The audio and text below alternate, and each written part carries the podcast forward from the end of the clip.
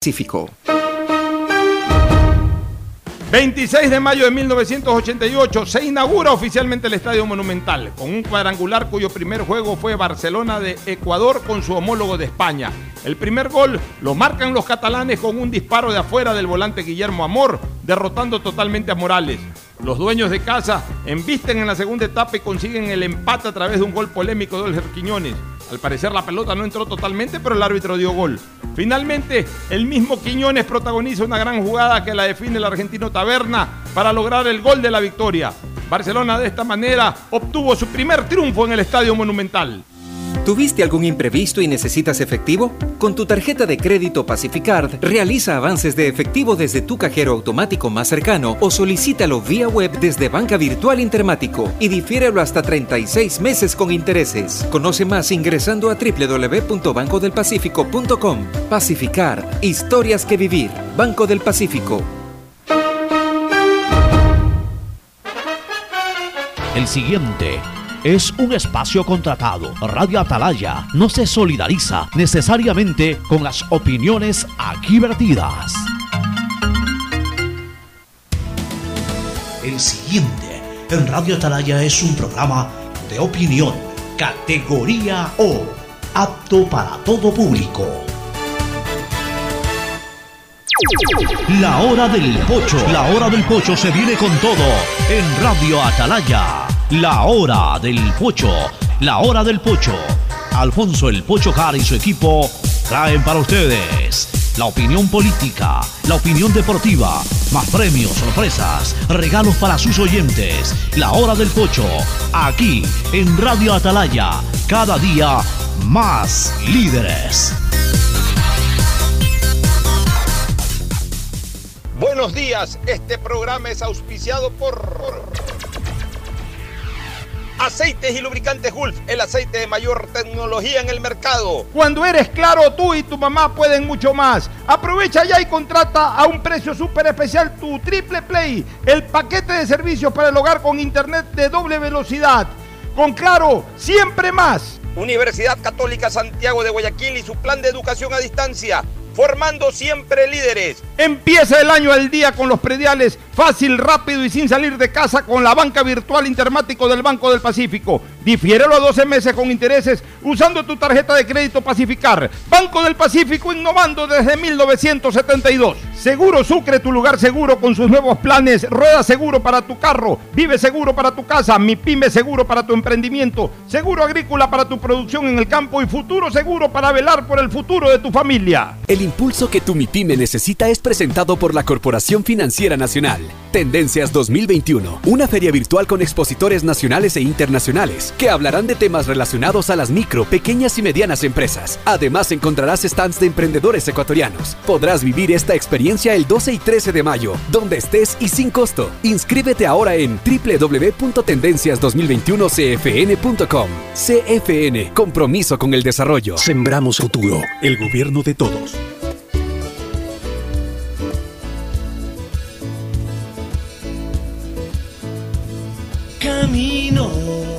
680, sistema de emisoras Atalaya en su año 77, Atalaya, Guayaquil y el Ecuador, una sola cosa son. Por eso llegamos a la razón y al corazón de la población, cada día más líderes, una potencia en radio y un hombre que ha hecho historia, pero que todos los días hace presente y proyecta futuro en el dial de los ecuatorianos. Hoy es miércoles 26 de mayo del año 2021 y estamos aquí en la hora del pocho, su programa matinal del sistema de emisoras Atalaya con nuestro panel completo, Fernando Edmundo Flores Marín Ferfloma, Gustavo González Cabal, el cabalmente peligroso, y Cristina Yasmín Harp Andrade desde Raleigh, Carolina del Norte. Para completar nuestro panel vamos a tratar muchos temas hoy, eh, eh, en lo político especialmente, hay muchas cosas que comentar. Pero antes no podemos dejar de, de lado el comentario aunque sea breve, de dos compiscuos emelexistas que están aquí. Ya lo hicimos en El Paso con Fernando y también con Alcides, pero ahora aprovechando que está Gustavo González. Eh, hoy es un día miércoles realmente. El, día, el nombre del día, miércoles, eh, eh, debe dar ganas de ser pronunciado también por los emelexistas. Un partido de miércoles, como muchos podrían decir, ¿no? Este, el de ayer frente a Talleres de Córdoba. Pero por sobre todas las cosas, y como bien lo decía Fernando en el paso, y seguramente lo va a reiterar ahora, la molestia no va por el lado de haber perdido una clasificación, que la puede perder cualquier equipo. Cualquier equipo puede perder una clasificación, en su casa incluso. Hasta pudiera ser eh, goleado o, pasado por encima, porque en el deporte nada es garantía de, éxito. Y de repente se pueden dar esto, se puede dar un accidente futbolístico, pero los emelecistas tienen claro de que el tema no va por un accidente futbolístico, ni siquiera por una superioridad de un rival al que ya MLE lo venció en su propia casa hace apenas un mes atrás. Que el problema de MLE va por la tosudez de un entrenador que está usando ese equipo como un laboratorio, que ya lleva dos años, que debe de conocer de memoria cada particularidad de sus jugadores, pero que todo, todo el tiempo anda inventando algo y a veces demostrando que no los conoce realmente en sus reales capacidades. Y eso debe molestar a cualquier hincha, sin lugar a dudas, cuando además se presenta esto, ¿no? Una eliminación eh, bochornosa, en donde quedó claro que Emelec no es menos que Talleres, pero fue alineado tan mal que ayer no era Talleres, ayer eh, el Muchurruna le metía cuatro goles sin lugar a dudas. O sea, cualquiera, cualquiera, y no estoy ofendiendo al Muchurruna, o, cualquier equipo, cualquier rival ayer le ganaba al Emelec porque estuvo mal planteado. Y tampoco es que hubo una actitud eh, de los jugadores como para disimular eh, ese mal planteamiento. en, todo caso, más bien agravaron ese mal planteamiento. Pero ya lo dirán los propios emerexistas, así que con el saludo y los comentarios iniciales, eh, con Fernando Edmundo Flores Marín Ferfloma, que saluda al país. Fernando, buenos días. Eh, buenos días con todo, buenos días Pocho, buenos días Cristina, gusto saludarte, buenos días Gustavo. Aquí estamos compartiendo este trago amargo que nos dejó el, partido de ayer. Eh, yo creo que ya lo que dije en el, en el paso eh, expresaba justamente todo mi malestar y todo lo que pienso de, un técnico aquí en un equipo le ha quedado demasiado grande, pero sin embargo ahí se sostiene. Algo que no dije en el paso que sí lo quiero decir ahorita, es que un técnico si tuviera algo de vergüenza debería de presentar su renuncia. Porque perder una clasificación de la forma en que la perdió, alineando como alineó, sin variantes como nunca las tuvo, dejando en el banco a jugadores importantísimos, que son la carga ofensiva más importante que tiene Melé como Zapata y Barceló. Que quedó claro que sí podían jugar porque actuaron en el segundo tiempo y lo hicieron sin ningún tipo de molestia. Realmente es vergonzoso. Poner, como dije, poner una línea de, de tres con un central lento, un central que no puede ir a los cierres, a los costados. Tres zurdos en una línea de tres. Parece una locura. Y más locura todavía, no darse cuenta en el desarrollo del partido de lo que estaba sucediendo, de cómo lo estaban atacando, de que cada centro era un peligro de gol. Tiraron un centro, nos hicieron los goles en base a centro, a centros cruzados, porque no había quien defienda. Por el lado izquierdo, normalmente el carrilero por izquierdo ha sido eh, gracias o si no jugaba Jackson Rodríguez. Ayer se lo inventó con Jefferson Caicedo. Lo dejó todo el partido ahí. En fin, un sinnúmero de, de barbaridades y de errores, un sinnúmero de experimentos. El Calvo cree que, dirigir es experimentar composiciones de jugadores. está completamente equivocado. Más bien, quería, quería cambiar Cambie esa línea de tres, que ayer le faltaban dos jugadores importantísimos en ese esquema que había planteado. Y asegúrese con una línea de cuatro para poder salir a atacar. Y salga a ganar el partido, no especular. Lo mismo hizo en Lima, cuando nos tocó jugar, entre comillas, de visita con el Tolima. Los dos equipos eran visitantes en esa cancha. Y en lugar de salir a ganarla, salió a, especular con el resultado. Puntos que nos hacen falta ahora. En todo caso, mi criterio es que Rescalvo no es técnico para Emelec, nunca lo fue. Desde que llegó, como dije, no hemos ganado nada. Desde que llegó Rescalvo, Emelec no ha clasificado una Copa Libertadores, después de haber tenido una década de clasificaciones, que creo que era hasta un récord de participaciones seguidas en Copa Libertadores. En fin, vamos a ver, ojalá acompañe la suerte en en lo que queda de la etapa para ver si por lo menos en este año logra esa clasificación a Copa Libertadores que tanto quiere luchar. Bueno, eh, comentario de, Ferfloma. Ahora voy a saludar a Gustavo González Cabal, el cabalmente peligroso. Le toca, también tomar su cicuta en este momento. Así que, Gustavo, da tu opinión. Buenos días, Cristina. Buenos días, Fernando. Buenos días, Alfonso, distinguida radio audiencia. Del sistema de emisoras Atalaya, de verdad, ayer eh, como fracaso fuimos un éxito. Eh, la alineación, desde el momento que la supe, eh, me di cuenta que las cosas iban a ir muy mal, jugar con una línea de tres. Ojo que Talleres vino muy disminuido. ¿ah? La alineación de Talleres tenía ausencia de muchos jugadores fundamentales de su primera plantilla, que por una razón o por otra no estuvieron en la alineación de anoche. Pero las personas, los jugadores que los reemplazaron, parecían que andaban en motocicleta, una lentitud de nuestra defensa que andaba en bicicleta. Mira, eh, nosotros no presentamos ninguna respuesta, fue un fútbol monótono, triste, un fútbol de retrasar la pelota, un fútbol donde Rescalvo insiste en colocar a un jugador que no, no, ha tenido un buen rendimiento en el MLE, que no lo tuvo tampoco en Barcelona ni en Liga, un, un volante de cuyo nombre no quiero acordarme.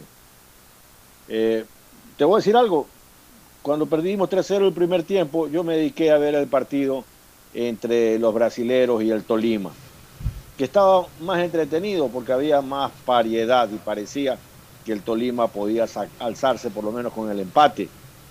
Eh, a través de la transmisión simultánea me enteré que nos habían hecho, habíamos hecho un gol y que posteriormente hicimos el 4-1. Es una derrota. Los, los, partidos se pierden, se ganan o se empatan.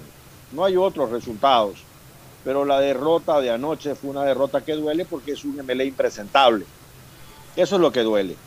O sea, cuando eres repasado por mejores estilos y capacidad de juegos, pero en la cancha se deja lo que hay que dejar. No importa, así es la vida, ese es el fútbol. Pero lo de anoche, mira, era una vergüenza de fútbol. Realmente un equipo cansado, un equipo sin físico, un equipo sin ideas. Y, el resultado estaba ahí. Por otro lado, hay que decir que a Talleres le salió todo. Talleres aprovechó y aprovechó todo. Talleres no tuvo un error atacando. Cada vez que atacaba nos dolía. Cada vez que atacaba nos largó cuatro goles.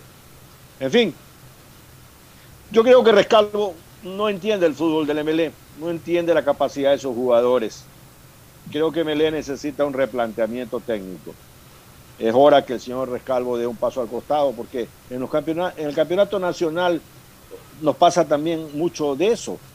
Y a veces la suerte acompaña a los partidos pero lo que se ve en la cancha dista con, los marcadores que, con los que termina un, partido. Y, a veces el MLE ha tenido suerte. En esta eliminatoria, yo personalmente veía más suerte que capacidad real de ganar los partidos en la cancha, Alfonso. Más bien yo creo que Rescalvo no entiende la grandeza. déjame terminar una, opinión. No entiende, la gran, no, no entiende la grandeza histórica y, real del Emelec, ¿no? Una grandeza que va por ser el, segundo equipo con más hinchada en el país, con, mucha historia, con muchos títulos, con grandes partidos en Copa Libertadores. Eso no lo entiende el señor Rescalvo. Él piensa que, es un laboratorio, que está ensayando cualquier cosa y que ante cualquier resultado él tiene un contrato y nadie lo puede molestar y tan solo soluciona los problemas no leyendo periódicos, no prendiendo las radios y no teniendo cuentas o redes sociales. Y, y Emelec no merece ese tipo de tratos bajo ninguna naturaleza. Ya mismo saludamos con Cristina porque con ella ya vamos a otro tema. Pero, pero tú, Fernando, querías decir algo más al respecto. Sí, solamente que acabo de encontrar aquí un, un tweet de John Lester Hidrobo, que es un emelexista. Y periodista también. Y periodista también, que nunca ha ocultado su, amor por Emelec. Y, y pone perlas cultivadas de rescalvo después de la derrota ante Talleres creo que no entendimos que era un partido clave. Pero no lo entendió él, pues, no lo entendió él. espérate, después de decir eso dice, todos jugadores y cuerpo técnico sabíamos la importancia de este partido. Ahí viene la pregunta del millón, que alguien me explique. ¿Sabían o no sabían? Es verdad, tiene toda la razón. ¿Qué clase de, clase de razonamiento es ese? Porque ayer, Fernando, ayer no se puede hablar de árbitros ni de nada, o sea... No, no, no, no, no, no, nada. O sea, no hay ninguna excusa, es todo mal planteamiento. No hay excusas, todo es responsabilidad del señor Calvo y de los jugadores que, como dije en el paso, no supieron reaccionar, porque más allá si tienes un técnico que no te puede dar indicaciones, si tú en la cancha estás viendo lo que sucede, te estás dando cuenta de lo que ves, por iniciativa propia, por amor propio, por entrega hacia el equipo, vas a tratar de solucionar esos problemas. Y yo creo que a, los jugadores de Melec les faltó mucho eso. y, esa entrega que tiene que tener en un partido de esta naturaleza. Por lo menos leí en Joao Rojas, sí, una declaración de que ayer ellos no estuvieron a la altura de lo que es el Melec. Por lo menos ya hay ese reconocimiento de sus jugadores, ¿no? De, de que ayer ofendieron a una afición y sobre todo ofendieron a una institución. Vamos ahora sí, cambiamos de tema y saludamos a Cristina Yasmín Harpa Andrade. Ella pues de fútbol prácticamente nunca opina porque no, no, es su... Si hablas de liga, sí te dice. No, ella de novelera sí soy hincha de liga nada más. Pero bueno, el saludo, el saludo de Cristina Yasmín Harpa Andrade. Cristina, buenos días. Muy buenos días a todos los oyentes de Radio Talaya, Fernando Flores Marín, Floma, a don Gustavo González y Alfonso Harp. Y es verdad, yo de fútbol, antes era apasionada al fútbol, pero ya después eh, poco a poco le fui perdiendo el gusto al fútbol y me comenzó a gustar más un poco el tenis y ahí me quedé, porque de verdad yo en deporte sé lo que sé de cocina, o sea, nada. en cambio sabe mucho de turismo. Bueno, ya saludando. Eh, eh, se dedica a eso, ¿no? Saludando a, a Cristina y abriendo ya el panel en temas políticos. Primeras decisiones de, de Guillermo Lazo. Ayer estableció un código de ética que me parece muy interesante y que podemos analizarlos en sus principales puntos, ¿no? Eh, porque es largo, es bastante largo. Es un código, eh, debe tener eh, fácil arriba de 70, 80 tiene artículos. casi como 15 páginas. Por eso, fácil entre, fácil entre 70 y 80 artículos, pero vamos a los más importantes en cuanto a su contenido. Por ejemplo, sobre las autoridades, es código de ética, ojo, no es ley. Aquí la gente eh, fácilmente confunde las cosas. Ley solamente las puede promulgar el Congreso Nacional o llamada Asamblea Nacional. Código de ética es un código que no, digamos que tiene fuerza de ley al interior de las personas que se comprometen a, acatarlo. O sea, es, un tema... Es un código, eh, eh, código que rige, rige el comportamiento de las personas que, van a estar acompañando al presidente del gobierno y que le da al presidente la potestad en caso de incumplimiento sacarlo. Por supuesto, es como el reglamento de disciplina que hay en las empresas. Exactamente lo mismo. Acá se le llama código de ética, o sea que solamente... en las universidades, cuando uno antes de dar un examen tiene que firmar un código de ética también. Así es, esto incumbe solamente a las personas a las cuales se les puede aplicar, no al país en general, pero sí a las personas que van a cumplir funciones, y en este caso en la función pública.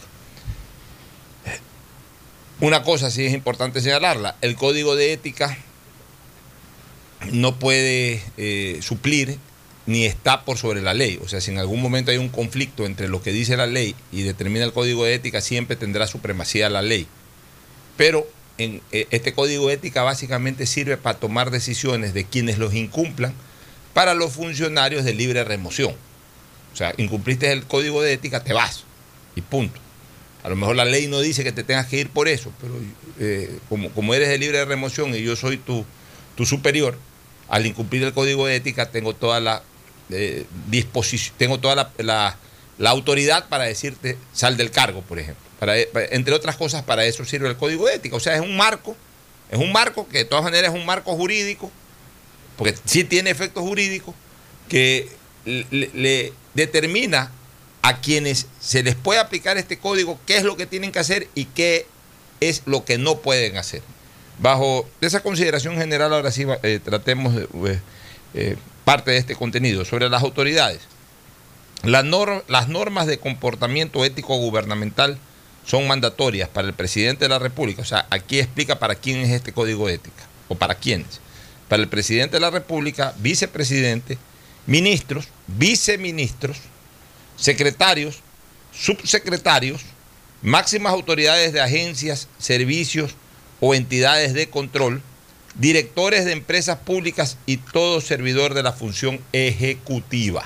todo servidor de la función ejecutiva, estamos hablando de gobernadores, intendentes, comisarios, eh, estamos hablando de subsecretarios, estamos hablando de, de, todas las personas que trabajan en los ministerios, porque, porque esto no solamente, y esto es importante señalarlo, no solamente compromete a las máximas autoridades del Estado, sino aquí es muy claro en señalar, y todo servidor de la función ejecutiva, o sea, todos los empleados de los ministerios están inmersos en este momento en el código de ética. Ahora, obviamente, hay personas que trabajan bajo la protección de la ley de carrera administrativa, entonces ahí habría que en un momento determinado para una toma de decisión observar lo que dice la ley que tiene supremacía sobre el código. Pero fundamentalmente para aquellas personas que son de libre remoción, el código de ética puede ser contundente en el momento en que sea incumplido. Eso es importante señalarlo. Y aquí ya hay algunas cosas interesantes. Por ejemplo, Vamos a hablar sobre el uso de aviones y vehículos y cada uno de estos puntos me gustaría escuchar la opinión de ustedes. Los aviones presidenciales serán usados para asuntos de carácter oficial del Estado.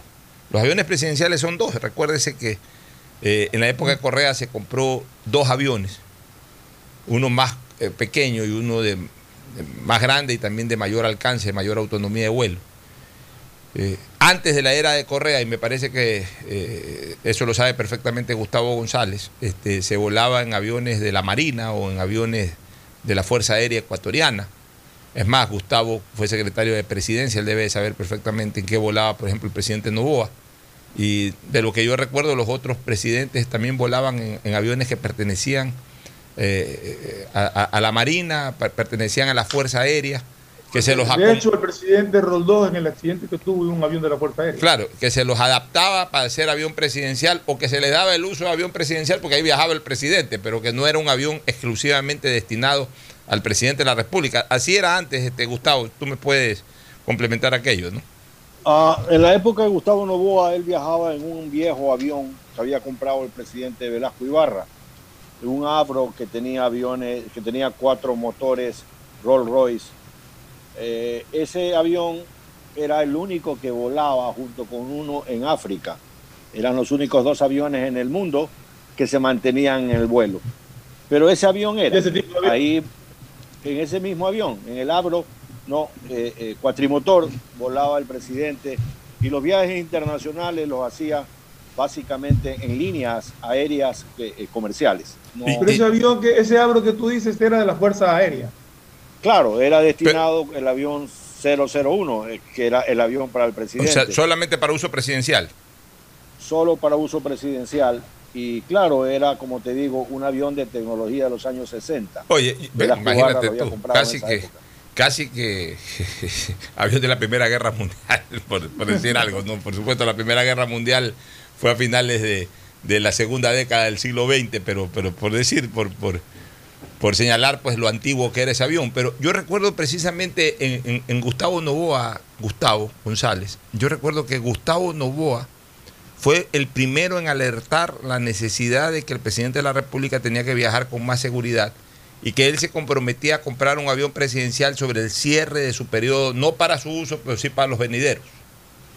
Recuerdo que, él fue el que hizo esa declaración. Al final no sé si él lo compró o al final no terminó comprándolo, pero pero fue el primero en alertar que esos aviones, ese avión presidencial al menos era un avión que en cualquier momento, en cualquier momento eh, podía precipitarse, ¿no? Por lo, por lo antiguo, por lo inseguro que era. Y en ese sentido yo creo que se hizo bien en comprar eh, eh, dos aviones presidenciales, por lo menos uno, y después cuando el otro se reemplazó debió haberse vendido el anterior, pero al final se quedaron en el hangar los dos aviones presidenciales. Y ahora Guillermo Lazo, ¿qué es lo que señala? que los aviones presidenciales serán usados para asuntos de carácter oficial del Estado. Hasta 48 horas antes de que termine cada viaje, se difundirá la lista de pasajeros del avión presidencial, una descripción de la carga de cada pasajero, la ruta del vuelo, el destino del viaje y su propósito. En cuanto a los vehículos, se usarán solo para actividades institucionales y deberán de tener placa y signos distintivos de la institución a la que pertenecen, excepto en los casos de seguridad. Me parece que es una manera de regular estos bienes de transportación presidencial eh, que en su momento fueron mal utilizados. Por ejemplo, en el, eh, famoso caso ese de, del notario Cabrera, se habló mucho de que el avión presidencial eh, vino trayendo una serie de cajones que sacaron de la notaría apenas se enteraron de la muerte de Cabrera y ¿se acuerdan ustedes? Este, que se usó el avión presidencial para eso. En el propio gobierno de Correa se habló de una serie de decenas de viajes internacionales no registrados del avión presidencial. Entonces es importante eh, eh, que esto conste en este código de ética, de que se conozca en detalle quiénes viajan.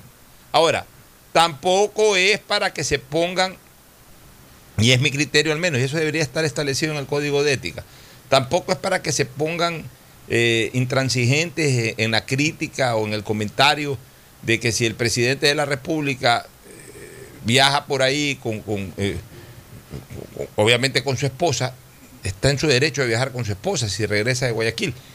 Y si de repente un hijo o un nieto está en Quito y regresan a Guayaquil, pues ocupa un puesto. O sea, a mí eso me parece normal, pero lamentablemente en este país, eh, ahora hasta eso andan auditando, andan fiscalizando y andan viendo mal. Entonces, e, e, ese no va a ser un problema de Lazo, porque Lazo tiene su propio avión.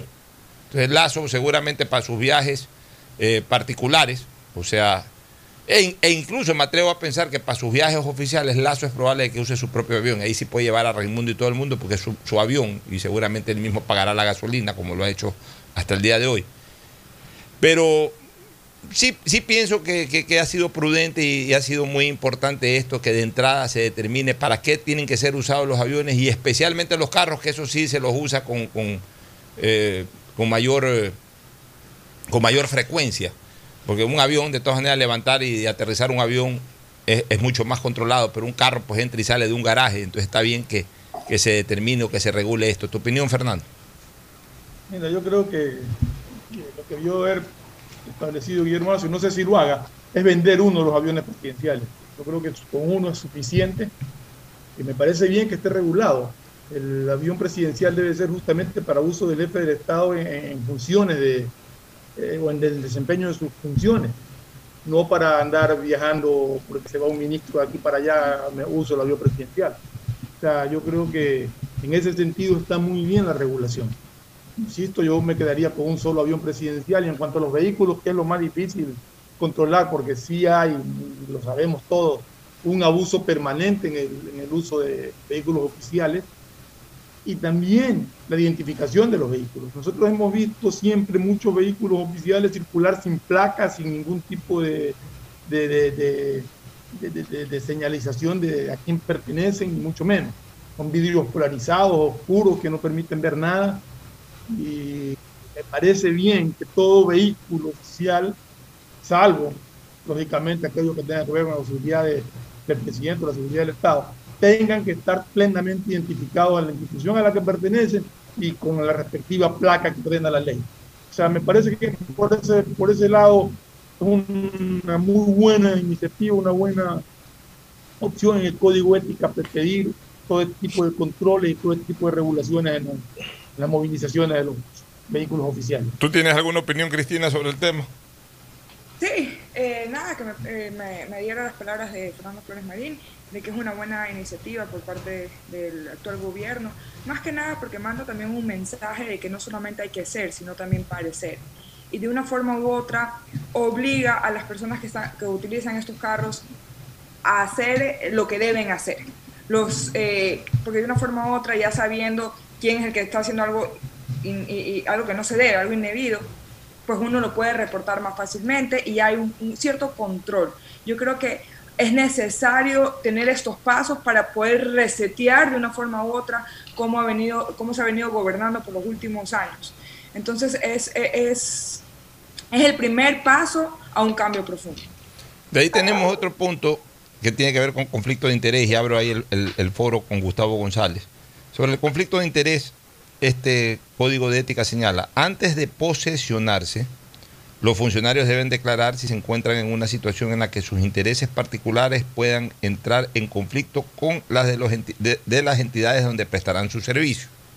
Esto es importante porque si eh, mañana a mí me nombran gerente de algo o me nombran ministro de algo y yo tengo que ver eh, eh, o tengo algún tipo de relación con, con ese ministerio o con esa empresa, yo tengo que reportarla y esto es algo interesante porque aquí sí se podría producir una especie de...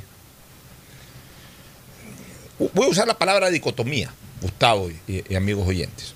Voy a usar la palabra, se podría producir algo de dicotomía, porque si bien es cierto que celebramos el hecho de que los ministerios y la función pública comience a ser ocupada por gente especializada en la materia, suena hasta obvio que un ministro que va a ocupar un cargo tenga que haber trabajado en, en tiempos pasados o incluso en tiempos recientemente pasados, o sea, casi que saltando al ministerio, tiene que haber trabajado en algo relacionado con, con ese ministerio y es probable que tenga una empresa que pueda ser regulada por ese ministerio. Pero es importante que lo diga. Y aquí viene ya lo, interesante del código de ética, que, diga, ok, este, yo tengo esta empresa que de alguna manera tiene alguna relación con este ministerio en el, en el que voy a trabajar. Ok, entonces, una vez declarado eso, se le permite a la autoridad nominadora, en este caso el presidente de la República, o, cualquier funcionario que tenga un rango superior sobre esa persona que entra a ocupar ese cargo, eh, se le permite decirle, ok, perfecto, entonces arregla tu situación antes de asumir. Eh, si es acciones, transfiere tus acciones, este, eh, desvincúlate totalmente, y si no te vas a poder desvincular, entonces no te voy a poder posesionar, justamente para evitar el tema del conflicto de intereses. Cuando se presenten ese tipo de casos y antes de la posesión, la Secretaría General de la Administración Pública y Gabinete podrá analizar y recomendar que se designe no esa persona para el cargo. O sea, es precisamente lo que, lo que estoy comentando. Porque también, a ver, aquí el código de ética no es que dice está prohibido que lo hagas, pero el código de ética lo que dice es decláralo para que entres a una evaluación, en este caso del secretario de la eh, Administración Pública que evaluará, determinará, a ver, si esta persona sí es verdad, tiene algún tipo de relación, pues una relación tan minúscula que, es preferible tenerlo en el ministerio para, para explotar sus habilidades, su experticia en el tema y, sacar adelante el país, porque realmente no tiene un, mayor conflicto de interés. Pero por lo menos lo declaró. O puede ser que una persona por ejemplo, dueño de gasolineras, un dueño de tres gasolineras y de repente entra a Petroecuador espérate un ratito, tienes tres gasolineras, es una cosa, ahí sí tienes una relación mucho más directa, o vendes las gasolineras, o simple y llanamente quédate en tus gasolineras. Entonces, le permite al gobierno evaluar si verdaderamente esa persona va a tener un conflicto de interés o no. ¿Tu opinión, Gustavo? Mira, yo quiero regresar a un tema que no se ha dicho. Tú acabas de decir que hay un código de ética. Yo he participado en tres ocasiones en la administración pública. En el año 82 como secretario particular del ministro de Salud Francisco Huerta, eh, luego en el año 92 como subsecretario de Recursos Pesqueros del gobierno de Sixto Durán Ballén y luego lo acompañé a Gustavo Novoa unos años, menos de dos años en la presidencia de la República. En ese tiempo, en el año 92 y, y en adelante, los bienes del Estado, los vehículos, las aeronaves, eh, eh, todo lo que son bienes del Estado, no están pues sujetos a un código de ética, están sujetos a lo que la Contraloría General del Estado determina. Y aplica sanciones como destitución por el abuso de esos, de esos bienes. Nosotros cuando trabajábamos en el Ministerio de Salud teníamos que tener un salvoconducto para poder circular y esto en el gobierno de Sixto Durán, igual cosa. Yo era subsecretario de Recursos Pesqueros, pero los días sábados y domingos el vehículo que se me había asignado estaba guardado en el parqueo. No era que estaba en mi casa, no era que le sacaba la placa para circular. Si la Contraloría llegaba a determinar o a encontrarme eh, eh, en esos menesteres, me destituía. Es en la revolución ciudadana que los bienes nacionales eh, pasan a ser como cosa de nadie o como cosa de los funcionarios públicos, como que si fuera una propiedad que hubieran adquirido, como que si fuera un, tema que por ley les correspondía, le sacaban la placa y los carros eran usados, pero no solo usados en sus fines privados. En la campaña de Lenín Moreno, cuando enfrentó a Guillermo Lazo hace cuatro años atrás, todos los carros no tenían placa todos los carros eran de la función ejecutiva y fueron usados en la campaña presidencial. Eso pasó, eso fue denunciado, pero Contraloría no hizo nada al respecto. Le toca a Contraloría, más allá del, del código que ha dictado Guillermo Lazo, le toca a Contraloría volver a regir sobre los bienes, el uso y abuso de parte de los funcionarios públicos no puede quedar, Alfonso, en una declaración ética de un código. Tiene que haber sanciones establecidas como siempre hubieron, como siempre hubieron por parte de la Contraloría General del Estado, que es la encargada de, de la administración, como te digo, de estos bienes. Ahora, respecto al tema de los conflictos de intereses, tú muy bien anotas eh, si se ha traído Gustavo Manrique, por ejemplo, al Ministerio de Ambiente, yo le voy a poner nombre y apellido a este tema. Eh, Gustavo Manrique, pues dirigía el, gran establecimiento de, de San Vito, que está básicamente en la línea de la conservación. Es una empresa. Y, y entonces lo traen de allí porque es un hombre que sabe y conoce sobre el tema. El mismo ministro de, Turismo. Lo traen de un, de un emprendimiento que él tenía y por eso está de ministro. Se habló de 100 minutos, Alfonso. Yo voy a esperar las 100 horas y voy a esperar los 100 días, porque es lo que toca. A mí no me van a vender humo. Voy a esperar los 100 días. Otro tema, el retrato de autoridades. Queda prohibida la exposición de retratos del Ejecutivo, vicepresidente, ministros y otros funcionarios de nivel jerárquico superior en funciones. O, eh, a ver, repito, queda prohibida la exposición de retratos del Ejecutivo, vicepresidente, ministros y otros funcionarios de nivel jerárquico superior en funciones o afiches. O sea, que han prohibido los retratos o los afiches. A ver, yo estoy de acuerdo con esto. Pero tampoco es malo que dentro de la administración pública siempre esté eh, presente el retrato de, del primer mandatario. O sea, yo respeto el criterio del presidente Lazo, necesariamente no tengo por qué compartirlo. De, otros funcionarios sí, de otros funcionarios sí no tienen por qué eh, haber retratos ni afiches, ni tampoco tiene por qué haber propaganda política, eh, ni siquiera del propio gobierno, pero la, presencia de, en un retrato del presidente de la República tampoco tiene que estar en todos lados, por supuesto, pero, pero en, los sitios, eh, quizás, o en el sitio más trascendente de, un local o de una instalación, no hace daño y de alguna u otra manera reafirma la presencia presidencial de, quien en ese momento está ejerciendo el poder. Y aquí le voy a preguntar a Cristina una cosa. Yo voy con frecuencia a los Estados Unidos, en donde hoy Cristina reside. Y en los aeropuertos, en los aeropuertos suele haber el retrato del presidente de turno. Suele haber el, retrato del presidente de turno. Y entiendo que en despachos oficiales suele haber también el retrato del presidente de turno. O sea, esto es una cosa que incluso es una costumbre internacional. Así, así es. O sea, acá en Estados Unidos, por lo menos en todos los que, que son las oficinas federales, digamos, eh, está, el, está el retrato del, del presidente en función.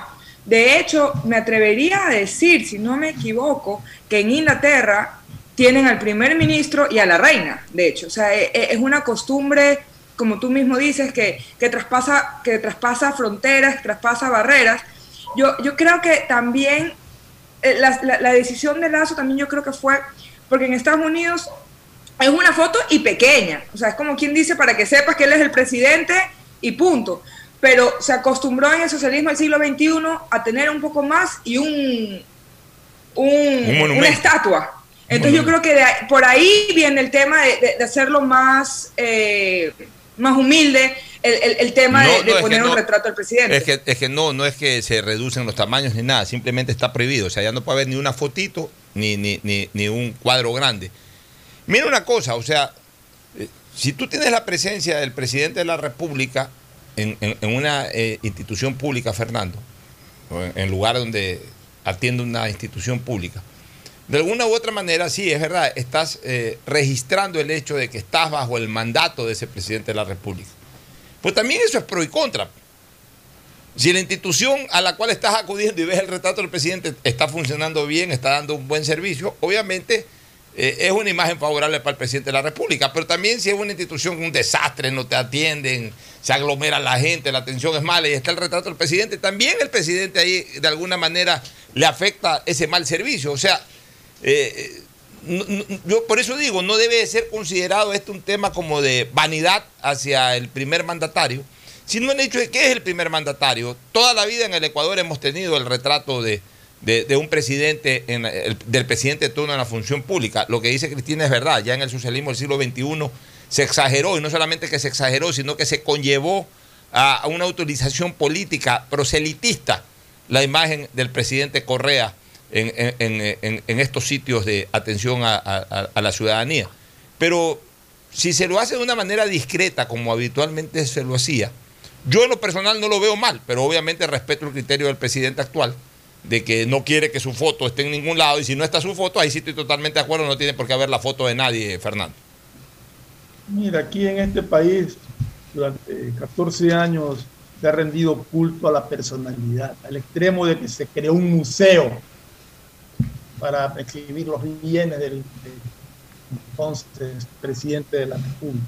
Yo creo que esa costumbre, mala costumbre, ese mal ejemplo es lo que quiere combatir Lazo al decir no va más ninguna foto de nadie.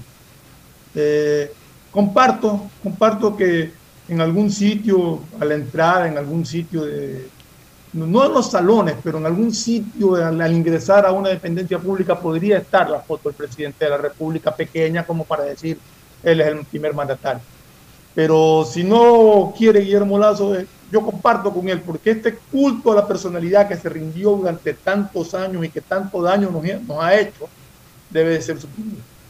Pero, ¿sabes qué, Fernando? Yo le voy a decir algo. Yo tuve, eh, yo tuve el, honor de poder visitar Carondelet y de ver el museo que usted habla, que es donde están todos los regalos que recibió el presidente y que, bueno, quedan para, eh, para los ecuatorianos, para que los ecuatorianos podamos verlo.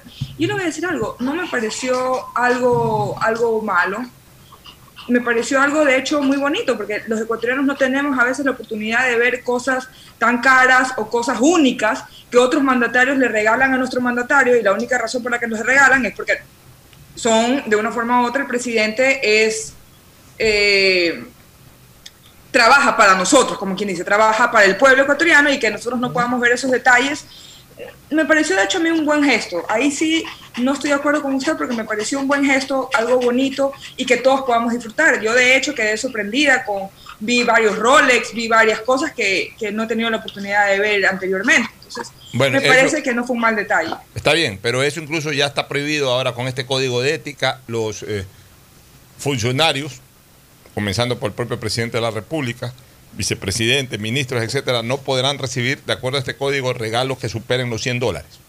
Que, me parece está bien, porque tampoco se puede impedir, o sea, uno no puede entrar eh, a hacer descortés y que viene alguien con, una caja de chocolates. Eh, visitan a la ministra X y va alguien y por delicadeza va y le, ofrece, le, lleva de obsequio una caja de chocolates. ¿Qué cuesta una caja de chocolate? 20 dólares. O sea, por, por esa caja de chocolate, pues esos 20 dólares no baja a conseguir un contrato de millones de dólares, ni nada, ni vas a comprometer eh, a ese funcionario con nada, pues no. O si es que va una, eh, una persona, digamos que un presidente extranjero, o viene un ministro extranjero a visitar al presidente de la República y le trae un obsequio sencillo, un sombrero, una cosa de esas que no supere los 100 dólares al presidente de la República, pues bueno, está bien, lo, acepta porque es un acto de cortesía de quien está eh, llegando a visitar. Pero lo que dice Cristina, si ya viene alguien a entregar un Rolex que cuesta 3 mil dólares, ya, está prohibido, pues gracias. Y incluso en el código de ética dice que con mucha delicadeza el funcionario o el mandatario tiene la obligación de, con mucha cortesía, no aceptarle el regalo. Porque la verdad es esa, o sea, tampoco tiene por qué un presidente de la República o un ministro o un vicepresidente recibir un Rolex. Y en ese sentido, bien hizo Correa, si es que están en el museo todo ese tipo de regalos que le dieron, está ahí y no, se ha llevado, y, no se ha llevado alguno de ellos. Que por último, si se los llevó, finalmente es un regalo personal y bueno, eh, ya pasa a ser eh, propiedad particular de él. Pero mm, un buen detalle que los haya dejado ahí en el museo. pero mejor es que incluso ya esté prohibido aquello. Y de hecho, los visitantes extranjeros, o sea, hablo de autoridades que van a una reunión o que van a tener una cita con el presidente de la República o con el vicepresidente o con cualquiera de los ministros, ya deben de estar eh, advertidos protocolariamente de que ante cualquier decisión o deseo de llevar un obsequio, ese obsequio no pueda superar los 100 dólares, que es lo que dice este código de ética. De ahí tenemos... ¿Es 100 o 200? Porque algo leí de que eran 200. Me parece que 100 dólares leí yo. Yo leí el día de ayer 100 dólares. Siempre después vi que era 200. Bueno, igual, 200 dólares. Eh, está dentro, eh, dentro, de un valor normal. Eh, está dentro de un valor normal. Alfonso, yo, yo quería retomar un tema ahí. Pues yo estuve en un gobierno muy cercano al presidente. Y de lo que yo recuerdo, nadie le regaló a Gustavo Novoa un Rolex, por ejemplo. Las delegaciones vinieron y le traían, por ejemplo, la delegación de Japón. Hacía llegar un libro con fotografías de Japón. Yo no vi jamás un regalo de esas características. Eh, un collar de perlas. A mí me sorprendió. Me, ha sorprendido enormemente ver las cosas que se fueron dejando, entre comillas, dejando en ese museo. Y siempre pensé, porque cuando estas cosas pasan, uno tiene que tener una mirada transzonal, transoceánica. porque cuando te empiezan a poner neblina al frente, y Correa la puso con ese museo, Fíjate, yo no sé, ahí debería decir quién le regaló, por ejemplo, el Rolex. ¿Quién tuvo el atrevimiento? Porque hay que ser atrevido en la vida para ir donde un presidente de la República y regalarle eso. Entonces, eh, ¿quién regaló ese reloj, por ejemplo, para quedarnos con el tema del reloj? Entonces, eh, cuando Correa puso esa cortina de humo, fíjese en lo que yo estoy haciendo, ¿qué era lo que estaba diciendo? Estaba diciendo que los otros presidentes recibieron ese tipo de regalos y se los embolsicaron. De, hecho, en el tour, de, hecho, de hecho, en el tour te dicen eso. ¿Te puedes imaginar eso? ¿Cómo pueden decir que al presidente Sixto Durán Ballén le fueron a regalar un Rolex o que a León Febres Cordero Rivadeneira le regalaron un Rolex y que el León se lo puso y le dijo muchas gracias. Entonces, entonces Gustavo, ahí hay una cosa, Cristina, de lo que tú acabas de decir. Entonces, ahí sí voy a adherirme a lo que dice Fernando Flores Marín. Ese museo, ese museo eh, fue, fue desarrollado con una, con, con una pretensión absolutamente deshonesta, de desprestigiar a otros presidentes y hacerlo quedar al presidente de ese momento, a Rafael Correa, como, como el pulcro, cuando después nos enteramos de que a lo mejor dejaban los roles y pues llevaron otras cosas. Pero se las llevaron. Ahí está la refinería, la refinería de Manabí para no irnos más lejos. Bueno, pero sigamos con este tema para no apartarnos un poco de aquello. Eventos privados. Se impide la utilización de las instalaciones y oficinas públicas para reuniones personales, fiestas, celebraciones privadas de cualquier naturaleza o eventos ajenos de interés público. Me parece correcto.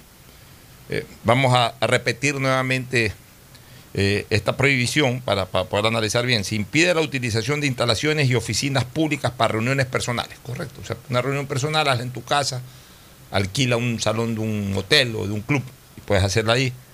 Eh, fiestas, menos todavía, salvo, y, eso es lo que yo sí creo que ahí debería haberse eh, debería haberse agregado en este código, salvo si son fiestas del propio personal por un motivo especial. O sea, si, hay una Navidad, de repente se puede hacer un brindis ahí. Más que una fiesta, un brindis, por ejemplo, entre el personal.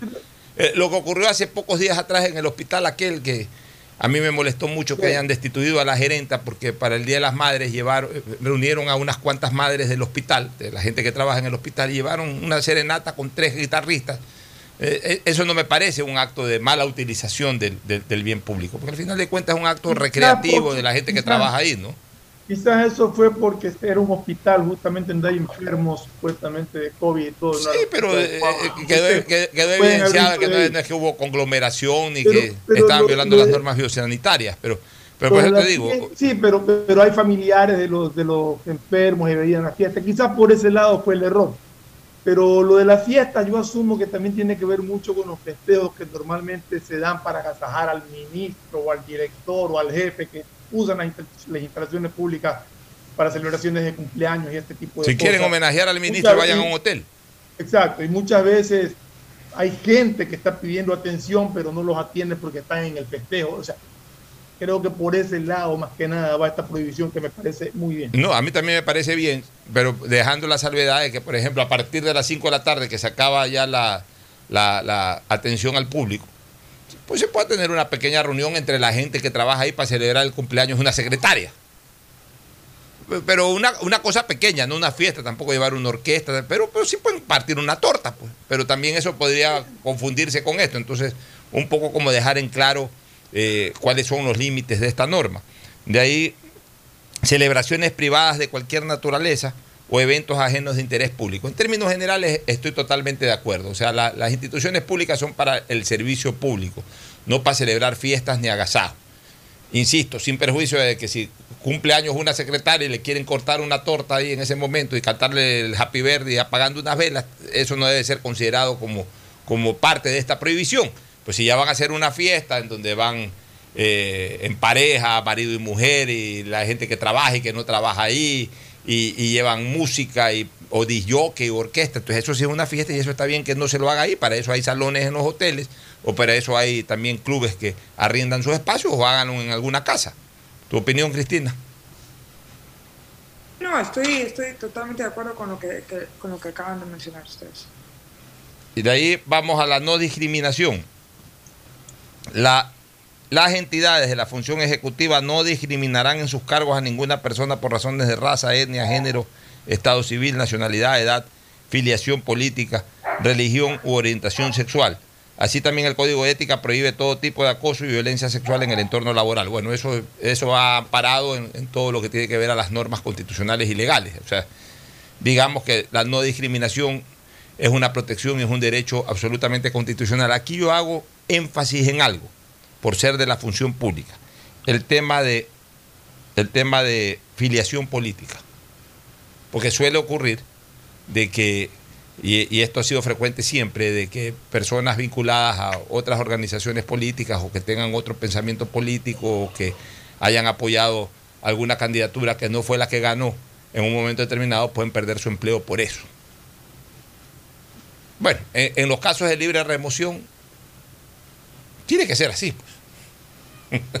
o sea, tú no puedes dar a un ministro eh, eh, eh, con el cual no compartas un criterio ideológico de, tu manera de, pensar políticamente o, administrativamente. No lo puedes dejar, pues, porque, porque es una persona que va a liderar un área en el cual tienes que gobernar con tu criterio político, con tu criterio ideológico.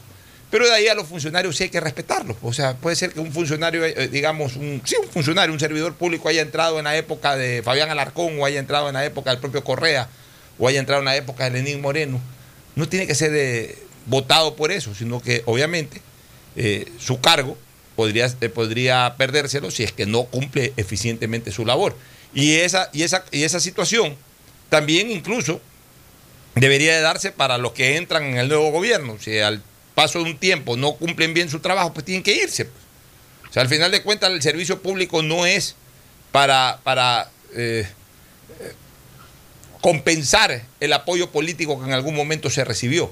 El servicio público es para servir a la gente y el que lo sirve bien al ciudadano, sea de cualquier tendencia política que sea, obviamente pues tiene que ser respetado en su cargo. Asimismo también, ese servidor público no tiene por qué hacer ningún tipo de proselitismo. Pues también nos encontramos con muchos servidores públicos que, que, son eh, definitivamente pues una, una, mala influencia dentro de, dentro de un gobierno. O sea, entraron con el gobierno anterior o tras anterior y están ahí. Entonces, ay, esto está peor que nunca. Ah, pero esto, esto no era así con Correa. Con Correa era esto funcionaba. Con Correa esto era maravilloso. Ahora esto es un desastre. tampoco puede. Eh, se, le, se le debe respetar su espacio de trabajo y no puede ser discriminado por el hecho de haber ingresado en otro gobierno. Pero eso no quiere decir tampoco que se va a poner a hacer propaganda en contra del gobierno que en ese momento le está dando de comer. Pues. ¿Alguna opinión, Fernando, al respecto?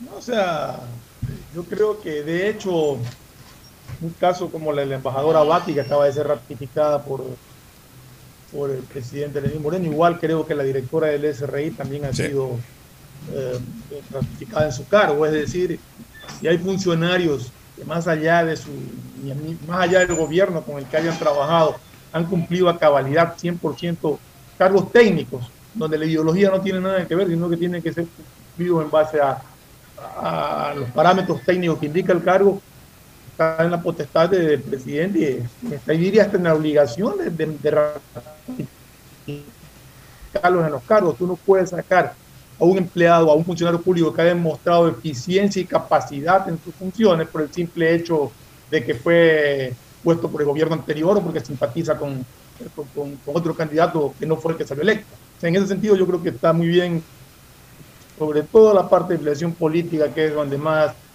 eh, suceden estas cosas de, de remociones a veces injustas. En las remociones del cargo, en la disposición final, Gustavo, se señala que de las normas de comportamiento ético gubernamental eh, se afirma que quienes incumplan este código podrán ser removidos de sus cargos. Insisto, este código de ética sobre este tema no tiene ningún problema en los funcionarios de libre remoción. Pero como el propio código de ética habla de todo servidor de la función ejecutiva, es decir, los servidores de la función ejecutiva no solamente son aquellos de libre remoción, sino aquellos que ya tienen carreras administrativas, como se les señala, es decir, que ya están amparados incluso por, por leyes orgánicas que protegen su estabilidad laboral. El incumplimiento de este código de ética podría entrar en conflicto con esas leyes que protegen el servicio, eh, que protegen el trabajo en aquellos servidores de carrera administrativa y entonces ahí obviamente eh, la aplicación pues tendría que darse en base a la ley y no en base al código. ¿Tú qué opinas, Gustavo? Sí, y en base a la constitución también. El análisis que estás poniendo es muy claro, Alfonso, no hay nada que añadirlo. Y mientras estamos conversando acá, me gustaría que Cristina nos vaya revisando una noticia que me ha llegado respecto a un nuevo tiroteo en California, Estados Unidos. Y quedarme, mientras tanto, comentando que mientras estamos acá, Amazon compra el icónico estudio cine de, de, de cine Metro Goldwyn Mayer. Va a pagar unos 7 mil millones de euros, Alfonso. ¡Qué belleza! Y es considerada la segunda transacción más grande del mundo hasta ahora. Bueno, Amazon va. es dueña de Metro Goldwyn Mayer. Vámonos a una pausa comercial mientras revisamos esto que, que, acabas de anunciar que se ha producido en California y regresamos también con, con otros eh, temas de comentario político que son muy importantes. Ya volvemos. El siguiente es un espacio publicitario apto para todo público. Si eres de los que ama estar en casa, pues con Banca Virtual Intermático puedes pagar tus impuestos prediales desde el lugar que más te guste de ella, cómodamente, sin tener que salir de casa. Difiere el pago de tus impuestos prediales a 12 meses con intereses, usando tu tarjeta Pacificar. ¿Qué esperas para pagarlos? Banco del Pacífico, innovando desde 1972. EMAPAC informa que están habilitados los canales de atención virtual 113 para celulares, WhatsApp 098-747-2917 y línea directa 1-800-003-003, donde la comunidad podrá reportar novedades durante el proceso constructivo de las obras de alcantarillado sanitario que se ejecutan en Valle de la Flor, Paraíso de la Flor, Ciudadela Rotaria y Norte de Inmaconza. Desde la Alcaldía de Guayaquil, Yemapac, trabajamos para mejorar la calidad de vida de todos los guayaquileños. Detrás de cada profesional hay una gran historia. Aprende, experimenta y crea la tuya. Estudia a distancia en la Universidad Católica Santiago de Guayaquil. Contamos con las carreras de marketing, administración de empresa, emprendimiento e innovación social, turismo, contabilidad y auditoría trabajo social y derecho. Sistema de educación a distancia de la Universidad Católica Santiago de Guayaquil, formando líderes siempre. Tu hogar es el centro de reuniones donde nace el amor y donde vives los momentos inolvidables con tus seres queridos. Convive seguro, seguro de hogar. Asegura tu patrimonio anticipándote a cualquier eventualidad con la confianza de proteger tus mejores recuerdos. Para mayor información, contáctanos al 1-800 Sucre conmigo 782732 o cotiza con tu broker de confianza. Somos tu lugar seguro. Cuando eres claro, tú y tu mamá pueden mucho más. Así que si tienes un plan móvil claro, aprovecha ya y contrata a un precio súper especial tu Triple Play, el paquete de servicios para el hogar con internet de doble velocidad para que navegues a 30 megabits en tu plan de 15 megabits, más televisión en HD, telefonía fija y claro video. Todo por 36 dólares con 40 centavos, precio final. Si quieres estudiar, tener flexibilidad horaria y escoger tu futuro, en la Universidad Católica Santiago de Guayaquil trabajamos por el progreso en educación, ofreciendo cada día la mejor calidad. Estamos a un clic de distancia. Contamos con las carreras de marketing, administración de empresa, emprendimiento e innovación social, turismo, contabilidad y auditoría, trabajo social y derecho. Sistema de Educación a Distancia de la Universidad Católica Santiago de Guayaquil, formando líderes siempre. ¿Tuviste algún imprevisto y necesitas efectivo? Con tu tarjeta de crédito Pacificard, realiza avances de efectivo desde tu cajero automático más cercano o solicítalo vía web desde Banca Virtual Intermático y difiérelo hasta 36 meses con intereses. Conoce más ingresando a www.bancodelpacifico.com. Pacificar, historias que vivir. Banco del Pacífico. Hay sonidos que es mejor nunca tener que escuchar.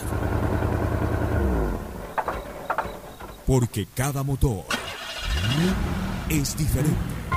Desde hace 104 años, Lubricantes Cool mantiene la más alta tecnología y calidad en línea de aceites para motores a diésel y gasolina. Está hecho con una fórmula especial para dar excelente protección a todo tipo de motores, evitando el desgaste prematuro de pistones, anillos y árbol de levas, ayudando a mantener limpio el motor y libre de depósitos que se forman por las altas o bajas temperaturas. Dele a su motor lo que se merece. Lubricantes Gulf, la más alta tecnología en lubricación. 104 años preservando la vida de su motor. Lubricantes Gulf. Gulf es más lubricante.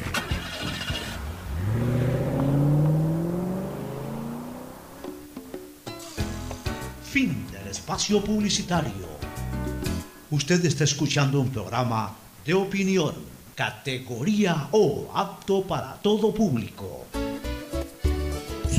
Retornamos. Eh, el presidente de la República ha enviado un proyecto de ley eh, que se le va a conocer como ley de libertad de expresión. No como ley de comunicación, sino como ley de libertad de expresión. Hay algunas cosas interesantes. Comienzo con un tema, por ejemplo, la importación de los insumos para la prensa no pagará impuestos o tasas. Este, este es un buen eh, punto y, y me parece que es muy interesante. Ojo con una cosa, como es iniciativa presidencial, puede perfectamente eh, proponer en la ley la derogatoria de todo tipo de impuestos o de tasas, porque esa es una iniciativa del Ejecutivo. Y especialmente para la prensa, cuando se habla especialmente para la prensa, se habla de la prensa escrita. Porque perversamente el expresidente Correa les impuso impuestos y tasas, por ejemplo, a la importación de papel, con un solo propósito. A sabiendas Correa de que la tendencia mundial era una reducción de ventas de, del físico, como se dice, porque comenzó pues a, tomar absoluta predominancia todo lo que tiene que ver con redes sociales. Incluso en los propios medios de prensa, ya la gente comenzó a leer los periódicos por, por, por internet eh, o a informarse a través del Twitter y, y todo este tipo de cosas.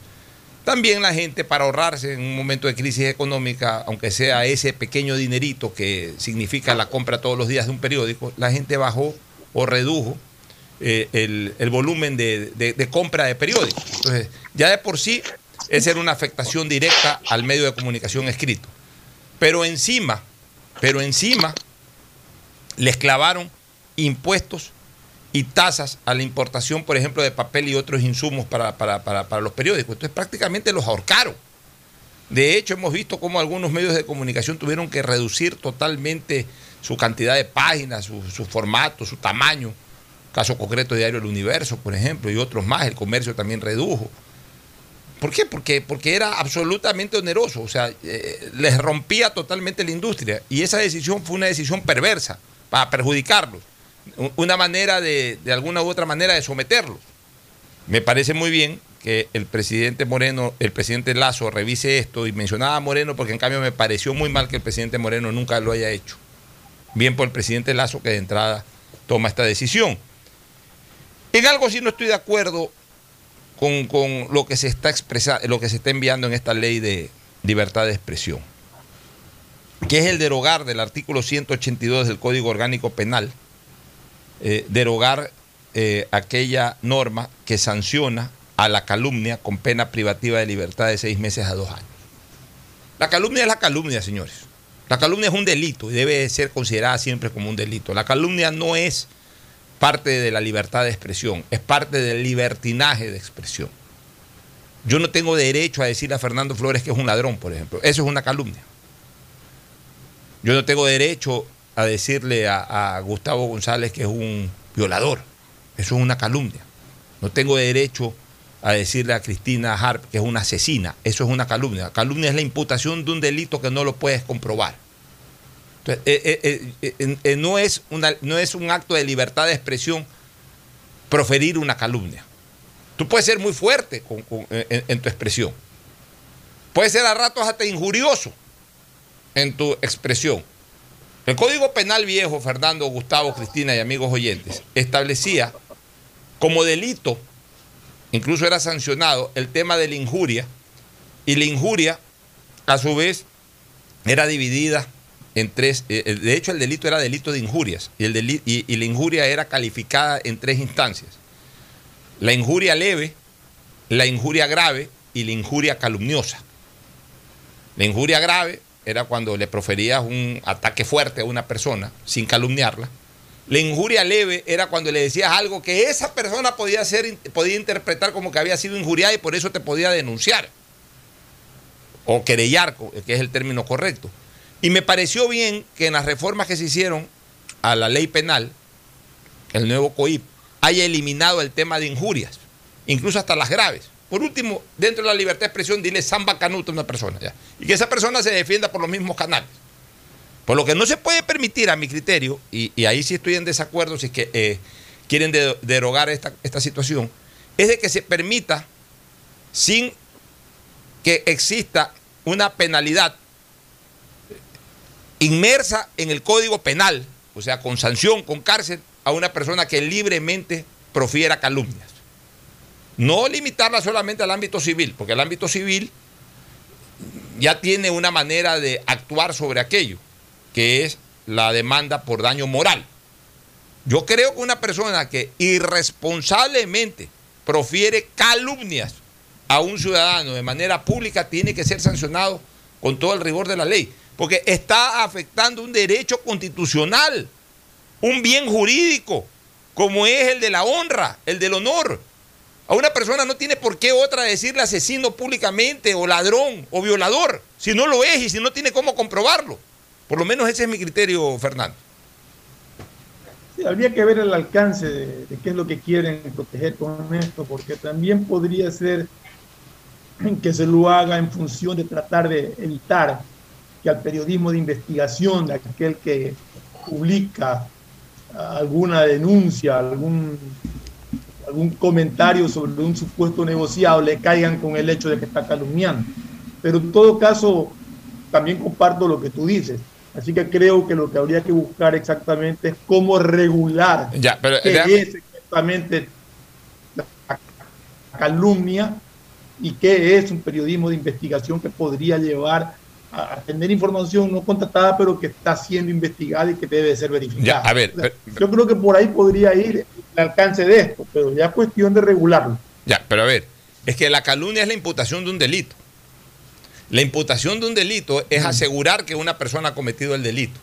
Tú en un trabajo de investigación, tú tienes la libertad como periodista de investigar y decir de que hay presuntas irregularidades, de que tal persona podría estar involucrada de acuerdo a estos, estos documentos que se han investigado y que ya obviamente corresponde a las autoridades penales, a la fiscalía, a los jueces de turno determinar si hubo o no delito.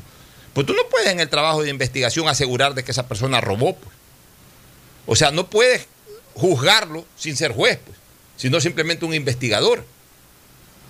Pero pues es que al eliminar. Al que, ver es cuál es el alcance, qué es lo que buscan. O sea, al, eliminar el. Con esa de la ley. Al eliminar el, el artículo en, el cual se tipifica la calumnia, que es la imputación de un, eh, de un delito, en el momento que se elimina esa imputación injustificada, no probada, de la comisión de un delito a una persona, es decir, calumniarlo públicamente, en el momento en que eso se deroga, queda abierta, en cambio, todas las posibilidades para que de ahí en adelante cualquiera le grite ladrón a cualquiera en cualquier medio de comunicación, asesino o violador.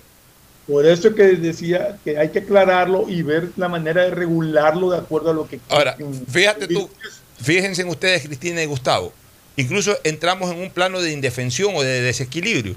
¿Qué pasa si a mí una persona que tiene 3 millones de seguidores en Twitter me dice ladrón? Mm. Y yo, ¿cómo le puedo responder a esa persona eh, con una cuenta de Twitter en donde tengo 2.000 seguidores?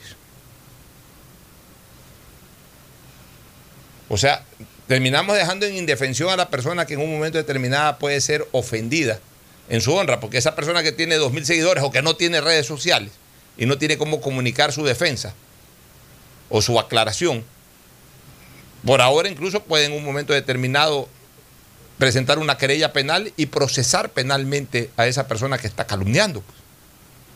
Pero a, mí esto me parece un poco peligroso, Gustavo y Cristina, sus opiniones. Muy bien traídas tus reflexiones, Alfonso. en realidad, en el mundo del alacraneo de las redes sociales de hoy día, derogar esa disposición del Código Orgánico Penal, Integral Penal, eh, puede abrir una puerta insospechada para una serie de abusos. Las personas eh, tienen que tener muy claro que tienen que, ser amas de lo que escriben y de lo que hablan, ¿no? O sea, tienen que ser responsables de aquello.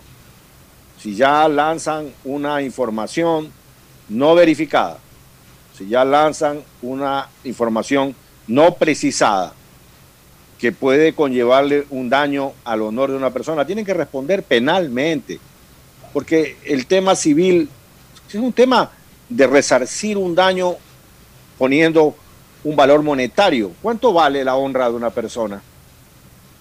Eso es un problema determinarlo por un juez. Entre tanto, eh, la necesidad de que el Estado, a través de una legislación positiva y clara, como es la ley penal, puede poner en orden estas cosas. Yo estoy totalmente de acuerdo contigo, no debería desaparecer la calumnia del Código eh, Integral Penal, porque es necesario mantener un cierto nivel de freno a todos los que hacemos, eh, no solamente periodismo, sino damos nuestra expresión, nuestra, nuestras, nuestros análisis. Eso tiene que estar enmarcados en un cuadro muy claro que está enmarcado porque el doctor Harp le supo enseñar a su hijo, ¿no? Porque el, el doctor Flores le supo enseñar a su hijo o a sus hijos que es necesario convivir y que las palabras tienen que ser aguantadas para no calumniar ni hacer daño. Eso lo aprendimos en nuestras casas. Nosotros estamos haciendo este programa y respetamos mucho a las personas, más allá de la posibilidad de un enjuiciamiento penal, porque así nos criaron en nuestras casas. Sabemos desde pequeños que no hay que mentir, que no hay que simular y que no hay que calumniar. Es una de las cosas que uno aprende desde pequeño. Inclusive nos enseñaron a no ser chismosos. No sé si ustedes recuerdan que si uno iba con un chisme por ahí la mamá lo corregía y le decía a los chismosos no, y ella tomaba otra actitud sobre la información recibida, pero nunca premió la delación, nunca premió al chismoso, al que venía a decirle, mis hermanos están haciendo esto, tome mi hijito, le regalo un chocolate, le agradezco. No, la traición, la delación, de chiquito y ustedes se ríen porque saben que es verdad, en nuestras casas fue reprimida. No se premiaba al chismoso. Ahora la Y bueno, Ahora yo estoy de acuerdo contigo, Alfonso. Ahora lamentablemente quiero- Gustavo. quiero decir algo nada más. O sea, yo estoy de acuerdo con lo que tú dijiste. Yo lo que he dicho es el alcance que debe tener esa, esa, eh, esa petición de supresión de la calumnia debe de ser regulada, no suprimida, debe ser regulada para saber exactamente qué es lo que se pretende con eso. Oye, sobre lo que dice Estoy de acuerdo que la sanción a la calumnia tiene que ser penal también, eso estoy completamente de acuerdo. Así es. De- y, y en lo que dice Gustavo, sí, es verdad, antes nos enseñaban a no ser chismosos ni a fomentar el chisme. Pero ahora todos somos de alguna u otra manera chismosos. Antes el chisme era absolutamente oral o verbal, ahora el chisme es tecnológico. Cada vez que nos mandan cualquier porquería eh, a, a nuestro WhatsApp, eh, insultando a alguien o con algún, alguna nota insultante en contra de una persona, aplicamos el chisme tecnológico, que es reenviar a todos nuestros contactos. Esa es una manera de chisme. Esa es una forma de chisme, de chisme moderno, de chisme tecnológico. Cristina, tu opinión sobre este tema. Yo creo que es muy importante que, que no se elimine eso de ahí, porque más que nada, como mismo mencionabas, Alfonso, protege a las personas, más allá de cuántos seguidores o no ten- tenga una persona determinada, porque al final del día uno no vive de sus seguidores, a menos que sea un influencer, ahí sí vives de los seguidores, sino que así sea una persona que, lastime tu honra, esa persona debería eh, la persona que está lastimando su honra debería tener el poder de poderse defender y de poder castigar al que, al que eh, atenta contra la honra de uno. Especialmente hoy en día, y ahí sí vienen las redes sociales, en las que jugar con la honra ajena es literalmente el pan de cada día. Uno puede inventarse un chisme y lo hace viral en segundos, porque eso sí, lo, lo malo se hace viral en segundos, lo bueno pues toma trabajo que, que alguien lo lea. La gente, como tú dices, comparte cualquier cosa sin verificar información. A mí me ha pasado con familiares míos, con amigos míos muy cercanos, que me pasan y me pasan, me pasan cosas que digo, pero ¿qué les cuesta meterse a Google y verificarlo y en un segundo se dan cuenta que es mentira? O sea, e- es simplemente no tener esa, e- esa, e- esa, esa sensibilidad con los demás. Especialmente como tenemos ahorita un país que, que por 10 años ha tenido, o 15 años casi, ha tenido aguantado mucho resentimiento, mucho odio. Quiere salir a, a, ese odio a través del chisme, a través de compartir información falsa. Y yo creo que al quitar esto, simplemente se va a dar paso a más injusticias y, a de una forma u otra a dañar la honra a mucha gente. Porque una vez que uno ya quede manchado, así, se- así uno ya quede limpio después, quedará siempre la duda. Así es. Bueno, y otros temas que son en cambio muy positivos, por ejemplo, eh, dejar bien en claro cómo, cómo se va a manejar eh, lo del derecho a la réplica. No se le va a negar el derecho a la réplica, sino al contrario, se va a fortalecer eh, eh, es- ese derecho que tiene cualquier ciudadano eh, sintiéndose afectado por, por alguna noticia o por algún comentario que se haga en un medio público o en un medio al público, porque no- medios públicos son los que pertenecen a- al Estado, pero medios para el público, medios de comunicación son estos, los que estamos hablando. Hablamos para el público. Obviamente la persona afectada puede tener eh, todo el derecho de replicar en el mismo espacio y con el mismo tiempo con el que fue afectado. Eh, a ver, eso también hay que saberlo manejar, si queremos ser absolutamente justos. Ya hubo El- el- abusos en eso. ya, ¿no? Sí, pero también hubo de parte y parte. De parte y Hubo parte, abusos de los que por cualquier cosa que medio se los mencionaba pedían derecho a la réplica para tener pantalla. Pero también eh, eh, en lo que yo digo que hay que revisar es que a veces dañarte la honra toma 30 segundos o menos. Y aclarar la situación te toma varios minutos, por lo menos. Entonces, si te van a dar los mismos 20 segundos en que te afectaron tu honra para aclarar, no alcanza. Eso de ahí pues tiene que siempre quedar eh, bien en claro. Bueno, e- eso es lo que tiene que ver a esta ley de libertad de expresión que está ingresando a la Asamblea Nacional y que ojalá sea revisada en beneficio de la comunicación. Lo que sí está claro es que Guillermo Lazo comienza a cumplir con sus promesas. Y una de ellas era precisamente revisar esto, eh, devolverle al país un ambiente absolutamente eh, transparente, amplio, reoxigenado del ejercicio del derecho a la libertad de expresión. Pero también yo acoto algo. Una cosa es el derecho a la libertad de expresión y otra que ojalá en el ejercicio de ese derecho no se dé paso al libertinaje de expresión. La libertad es una cosa, que en términos de expresión es el derecho que tiene una persona de expresarse mientras no invada los derechos de otra. Siempre lo dije y lo repito, cuando en el ejercicio de una libertad tú trasladas ese derecho de los límites tuyos para invadir los límites de otro, ya, no deja, ya, ya deja de ser libertad y se convierte en libertinaje. Yo tengo todo el derecho a expresar lo que quiera, pero en el momento en que yo comience a afectar la honra de otra persona, es decir, a afectar un derecho fundamental, que es el de la honra, que es el de la dignidad de otra persona, ya no estoy ejerciendo libertad, ya estoy ejerciendo libertinaje. Y eso tampoco es bueno para la nación. Nos vamos a una pausa. Pocho, un ratito antes, antes, para tocar el tema de que dijo Gustavo. Exactamente. El tiroteo fue en San José, en, en el, la instalación de transporte público del tren ligero San José, en Silicon Valley. Eh, un tirador activo, varias personas murieron el miércoles en San José, California. No puedo confirmar el número exacto de heridos y muertos, pero les diré que hay varios heridos y múltiples muertos en este caso declaró a periodista Russell Davis, un ayudante del alguacil del condado de Santa Clara, para agregar que el atacante también falleció. La mayoría de los muertos, los heridos, parece que, que trabajaban en el centro tecnológico este de Silicon Valley. Una lástima lo que sucede en Estados Unidos con el porte indiscriminado de armas. Y sobre Realmente, todo con la presencia de estos desquiciados que, que polulan por todos los estados de, de ese gran país el, del norte. El problema, el problema en Estados Unidos se basa en dos, en dos pilares. El primero, la falta de, de, de, salud mental, o sea, de apoyo a la salud mental. Uno tiene seguro de salud, pero no tiene seguro de, para, para un psicólogo, un psiquiatra, y los precios pues son carísimos. Aquí estamos hablando de 200 dólares la hora mínimo.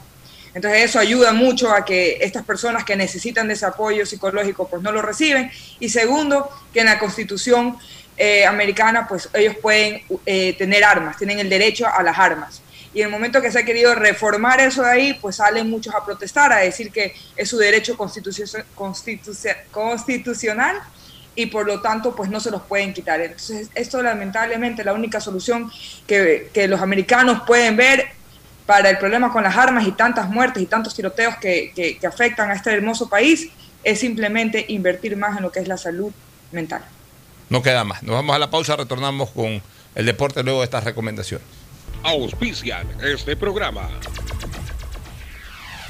Aceites y lubricantes Gulf, el aceite de mayor tecnología en el mercado. Acaricia el motor de tu vehículo para que funcione como un verdadero Fórmula 1 con aceites y lubricantes Gulf.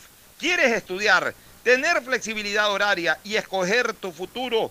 En la Universidad Católica Santiago de Guayaquil trabajamos para el progreso en educación, ofreciendo cada día la mejor calidad y para ello estamos a un clic de distancia Escoge la carrera de tu vocación. Puede ser marketing, administración de empresas, emprendimiento e innovación social, turismo, contabilidad y auditoría, trabajo social y también derecho.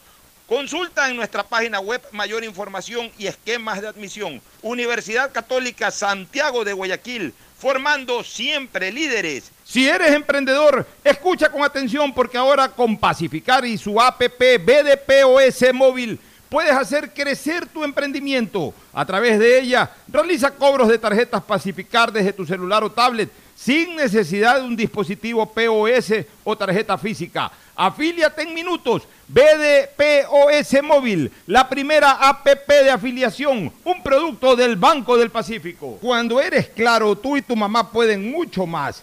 Así que si tienes un plan móvil claro, aprovecha ya y contrata a un precio súper especial tu Triple Play, el paquete de servicios para el hogar con internet de doble velocidad para que navegues a 30 megabits en tu plan de 15 megabits, más televisión en HD, telefonía fija y claro video. Todo por 36 dólares con 40 centavos, precio final. En Seguro Sucre, tu lugar seguro con sus nuevos planes Rueda Seguro un seguro vehicular al alcance de todos. Vive seguro, donde puedes asegurar tu patrimonio anticipándote a cualquier eventualidad. Futuro Seguro, en caso de accidentes te damos cobertura y en caso de muerte amparamos a tu familia. Seguro Agrícola cuenta con una amplia cobertura en la pérdida causada por eventos climáticos y biológicos, así como Mi Pyme Seguro, un seguro exclusivo para tu emprendimiento con una amplia y flexible cobertura a la medida de tus requerimientos. Seguro Sucre, tu lugar seguro. Contáctanos al 1-800 Sucre conmigo, 782732. El impulso que tu MIPYME necesita es presentado por la Corporación Financiera Nacional. Tendencias 2021, una feria virtual con expositores nacionales e internacionales que hablarán de temas relacionados a las micro, pequeñas y medianas empresas. Además encontrarás stands de emprendedores ecuatorianos. Podrás vivir esta experiencia el 12 y 13 de mayo, donde estés y sin costo. Inscríbete ahora en www.tendencias2021cfn.com. CFN, compromiso con el desarrollo. Sembramos futuro, el gobierno de todos. Estamos en la hora del pocho. Hoy en el deporte llega gracias al auspicio de Banco del Pacífico. 26 de mayo de 1988 se inaugura oficialmente el Estadio Monumental, con un cuadrangular cuyo primer juego fue Barcelona de Ecuador con su homólogo de España. El primer gol lo marcan los catalanes con un disparo de afuera del volante Guillermo Amor, derrotando totalmente a Morales. Los dueños de casa embisten en la segunda etapa y consiguen el empate a través de un gol polémico de Olger Quiñones. Al parecer la pelota no entró totalmente, pero el árbitro dio gol. Finalmente, el mismo Quiñones protagoniza una gran jugada que la define el argentino Taberna para lograr el gol de la victoria. Barcelona de esta manera obtuvo su primer triunfo en el Estadio Monumental. ¿Tuviste algún imprevisto y necesitas efectivo? Con tu tarjeta de crédito Pacificard, realiza avances de efectivo desde tu cajero automático más cercano o solicítalo vía web desde Banca Virtual Intermático y difiérelo hasta 36 meses con intereses. Conoce más ingresando a www.bancodelpacifico.com. Pacificard, historias que vivir. Banco del Pacífico. En la hora del pocho presentamos Deportes, Deportes. Muy bien, entramos al segmento deportivo. Ya en este momento sobran comentarios del partido entre Melec y, y el cuadro de el equipo este del Talleres de Córdoba de Argentina. Melec fue eliminado porque paralelamente ganó el Bragantino de visitante al Deportes Tolima 2 a 1 con un golazo el segundo gol a 10 minutos del final. Y con la derrota 4 a 1 del Emelec, este, ya el cuadro azul quedó en segundo puesto. Aún con esa pésima actuación de Melec de ayer y aún con esa derrota abultada, era tan posible que Melec clasifique eh, a la siguiente fase que aún así, si no hacía el segundo gol Bragantino, Melec clasificaba. O sea, Melec tenía todos los caminos hacia la segunda fase del torneo este llamado Copa Sudamericana. Pero lamentablemente, además del mal resultado y del pésimo score, conspiró el hecho de que el Bragantino le haya ganado al Deportes Tolima, que tampoco lo pasó por encima. O sea, ese partido pudo haber terminado uno a uno, o incluso el Tolima se puso en ventaja. Eh, ya eh, se unieron tres cosas. La mala disposición táctica del entrenador Rescalvo, el fatal resultado y encima eh, aquel que se consiguió en, en, Tolima por parte de Bragantino. la suma de estas tres cosas hicieron de que finalmente el MLE quede fuera. Ahora, Cuando el partido iba uno a uno, le expulsaron un jugador al Tolima. Le expulsaron un jugador al Tolima. Ahora, daba lo mismo si me le perdía 2 a, 2 a 1, por ejemplo. O sea, el 4 a 1 simplemente escandaliza un poco más la derrota y la eliminación del Emelec. Pero si el Bragantino ganaba, ahí sí Emelec tenía la obligación incluso de ganar. Hasta creo que si empataban 1 a 1 entre Emelec y Talleres quedaba fuera Emelec. O sea, por eso es que era importante para Emelec asegurar la victoria asegurar la victoria, o sea, aunque sea ganar 1 a 0, pero asegurar la victoria. La tenía no tan complicada como el Bragantino. El Bragantino tenía más complicaciones, porque el Bragantino necesitaba no solamente ganar, sino esperar que Melec no gane. Que Melec ganando 1 a 0 estaba en la, en la otra fase. Y con un resultado de empate o derrota del Bragantino, incluso podía darse el lujo de perder. Ahí sí. Pero tenía que entrar con la mentalidad de ganar el partido para asegurar su clasificación. Al saludo de Fabricio Pareja. Buenos días, Pocho. Buenos días, Fernando. Bueno, hoy día tenemos Copa Libertadores. Deme detalles del partido Barcelona. Sí, Barcelona se enfrentará con Santos eh, a las 7 de la noche. Eh, la alineación será Burray en el arco, Castillo lateral derecho, León Rivero centrales, Lionel Quiñones por izquierda. Carcelén, Molina, mediocampistas, Díaz de enganche, Martínez por izquierda, Hoyos por derecha y Garcés de 9. Es importante señalar que Barcelona tiene dos bajas obligadas. Dos la de obligadas. Pineida. Por amarillas. por ambas por amarillas y la de Piñatares también. también, sí. Entonces va a jugar Leonel Quiñones como marcador izquierdo y va a suplir la, la ausencia de Piñatares Quiñones. Claro. Este, no es Quiñones, este, De- perdón, de Carcelén, Carcelén, sí. Carcelén, Michael Carcelén, que, que tuvo un muy buen ha tenido un par de buenos partidos a nivel de bien campeonato. Parecido al, parecido al antiguo Carcelén, a Nixon Sí, Carcelén. exactamente. Sí, una talla. Este, mira, Fernando, ahí en ¿Cuál, cambio, cuál- la, la- la- la tabla de posiciones del grupo? Barcelona está puntero con 10 puntos. Sí, ya sé, pero, En, pero se- ¿cómo en está segundo, todo para, para ya, tener en idea? segundo lugar está Boca con, eh, eh, con siete puntos. En tercer lugar está Santos con seis, compartiendo esa posición con Destronges. Solamente se, se separan por el gol diferencia. Este, mira, el día de hoy, O sea que cualquiera de los Sí. tres puede acompañar el a día de hoy cualquiera de los tres puede acompañar a Barcelona, que es el único clasificado matemático. Barcelona está clasificado, pero no- todavía no se sabe en qué puesto. Claro, puede clasificar. ¿Cuál es el gol diferencia de Destronges? De Strongest tiene de diferencia menos 7. Menos 7. Sí. Pero el único que puede alcanzar a Barcelona, el único que puede alcanzar a Barcelona es Boca. Sí. ¿Y, y Santos cuánto puntos, tiene de gol diferencia? Santos Boca tiene tiene, uno. Ya, a ver, ¿qué es lo que puede pasar hoy? A ver, para que, y, va- y vamos a explicarle a la gente. Para que clasifique primero Barcelona, con el mero empate clasifica primero. Con el mero Correcto. empate. Barcelona hace 11 puntos, ahí sí ya es inalcanzable para Boca. Claro.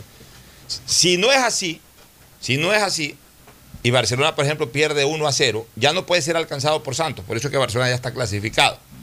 Pero podría ser alcanzado por Boca. ¿Boca cuánto tiene de gol diferencia? Boca tiene uno.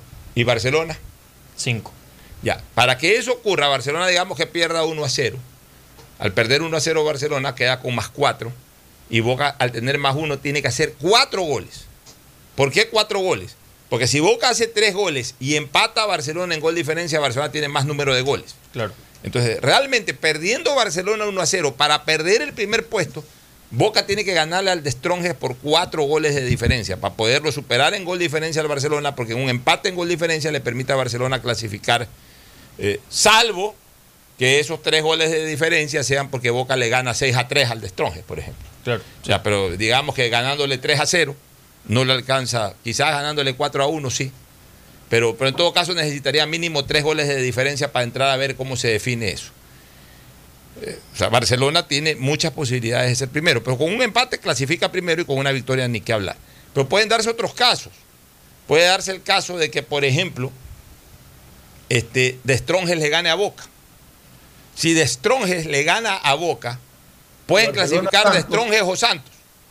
No, Si De Stronges le De gana a Stronges Boca, ya lo deja eliminado. Barcelona Santos queda, clasifica y Strong. Por eso te digo, si, si De Stronges le gana a Boca, puede clasificar De Stronges o Santos. O sea, ya ahí queda eliminado, ya sí, por, sí porque sí queda eliminado Boca.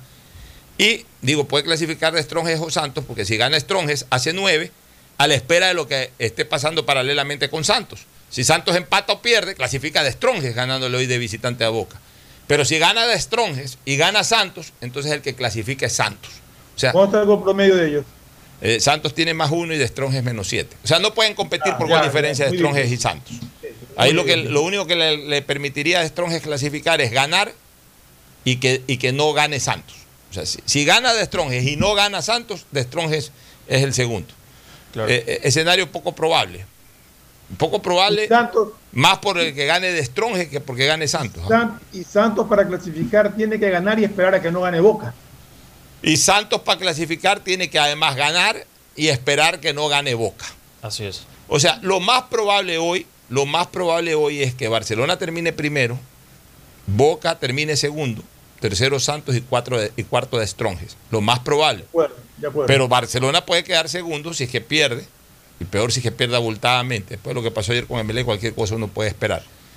Peor si pierde abultadamente y si también Boca le gana abultadamente de Stronges, entonces Barcelona quedaría segundo, Boca quedaría eh, primero, pero también se puede dar el caso de que Barcelona quede primero y el segundo sea Santos o el segundo con menor probabilidad sea de Stronges. O sea, O sea, ese grupo... Lo único claro en este grupo es que el Barcelona es el único clasificado. Barcelona es el único clasificado. Este, eh, ya dimos la alineación, ya explicamos el porqué y, y esperemos que Barcelona hoy día gane su partido. Una última. ¿Quién, ¿Quién es quién arbitra este partido? ¿Tienes Eh, no tengo información de quién va a ser el arbitraje, pero hoy día hay final. Eh, Villarreal con el Manchester United por UEFA Europa League a las 2 de la tarde.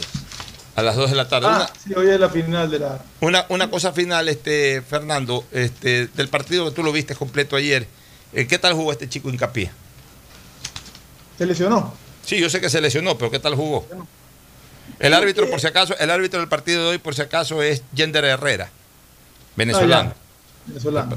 Pero no, puesto estoy hablando de bastantes tonterías. No, no, ese fue el árbitro de ayer. Espérate un ratito. el- déjame revisar el. Ayer te iba a decir, ayer fue venezolano. No, no, no, no, no, no. Este, el árbitro de hoy es Andrés Rojas de Colombia.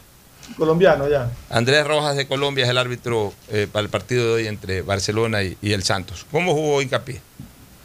Te digo que a mí hincapié, eh, por lo que lo he visto anteriormente, no por lo de ayer, porque ayer realmente Melec no, sal- salvo el segundo tiempo con el ingreso de Barceló y, y Zapata empezó a crear algo de complicaciones, pero es un, es un jugador, a mí personalmente me parece que es un muy buen jugador.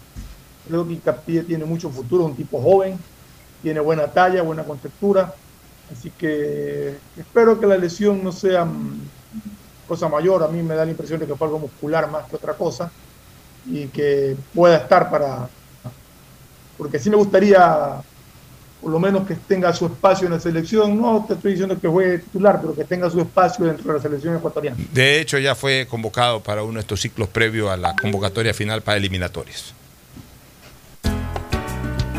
El siguiente es un espacio publicitario apto para todo público.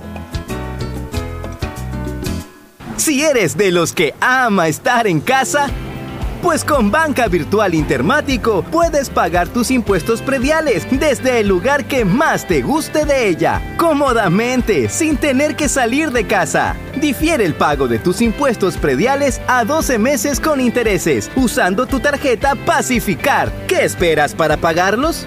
Banco del Pacífico, innovando desde 1972.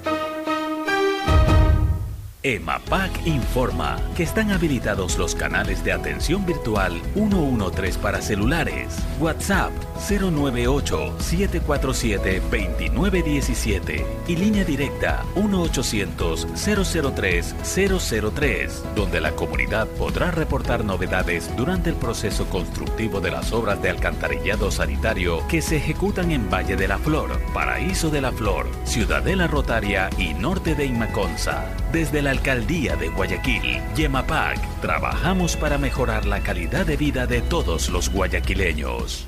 Detrás de cada profesional hay una gran historia. Aprende, experimenta y crea la tuya. Estudia a distancia en la Universidad Católica Santiago de Guayaquil.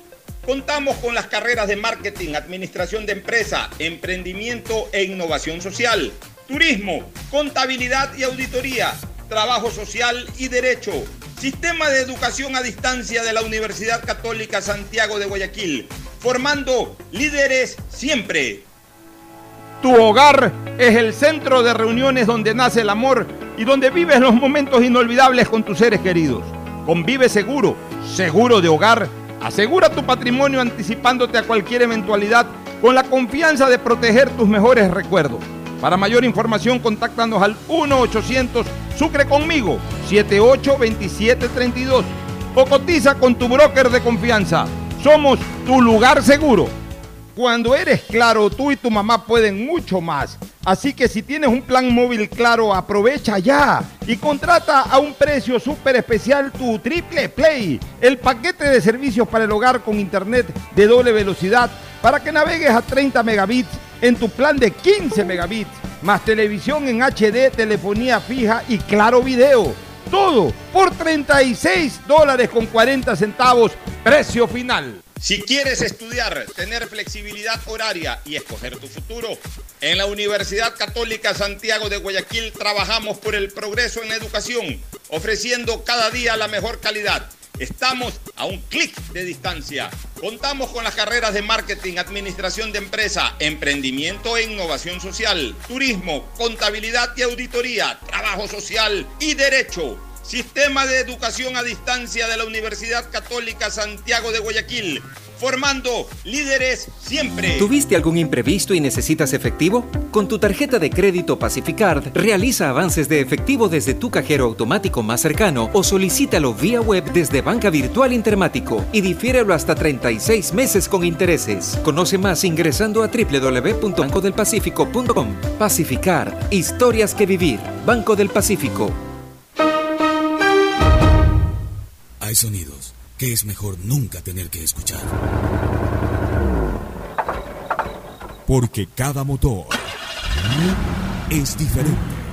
Desde hace 104 años, lubricantes Gulf mantiene la más alta tecnología y calidad en línea de aceites para motores a diésel y gasolina. Está hecho con una fórmula especial para dar excelente protección a todo tipo de motores, evitando el desgaste prematuro de pistones, anillos y árbol de levas, ayudando a mantener limpio el motor y libre de depósitos que se forman por las altas o bajas temperaturas. Dele a su motor lo que se merece.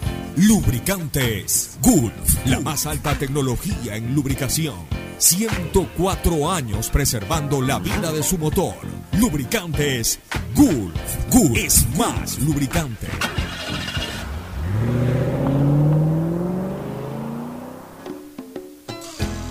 Fin del espacio publicitario.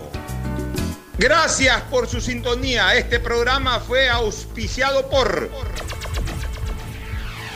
Aceites y Lubricantes Gulf, el aceite de mayor tecnología en el mercado. Cuando eres claro, tú y tu mamá pueden mucho más. Aprovecha ya y contrata a un precio súper especial tu Triple Play, el paquete de servicios para el hogar con internet de doble velocidad. Con claro, siempre más. Universidad Católica Santiago de Guayaquil y su plan de educación a distancia, formando siempre líderes. Empieza el año al día con los prediales, fácil, rápido y sin salir de casa con la banca virtual intermático del Banco del Pacífico. Difiérelo a 12 meses con intereses usando tu tarjeta de crédito Pacificar. Banco del Pacífico innovando desde 1972. Seguro Sucre, tu lugar seguro con sus nuevos planes. Rueda seguro para tu carro, vive seguro para tu casa, mi pyme seguro para tu emprendimiento, seguro agrícola para tu producción en el campo y futuro seguro para velar por el futuro de tu familia. El impulso que tu MIPYME necesita es presentado por la Corporación Financiera Nacional. Tendencias 2021, una feria virtual con expositores nacionales e internacionales que hablarán de temas relacionados a las micro, pequeñas y medianas empresas. Además encontrarás stands de emprendedores ecuatorianos. Podrás vivir esta experiencia el 12 y 13 de mayo, donde estés y sin costo. Inscríbete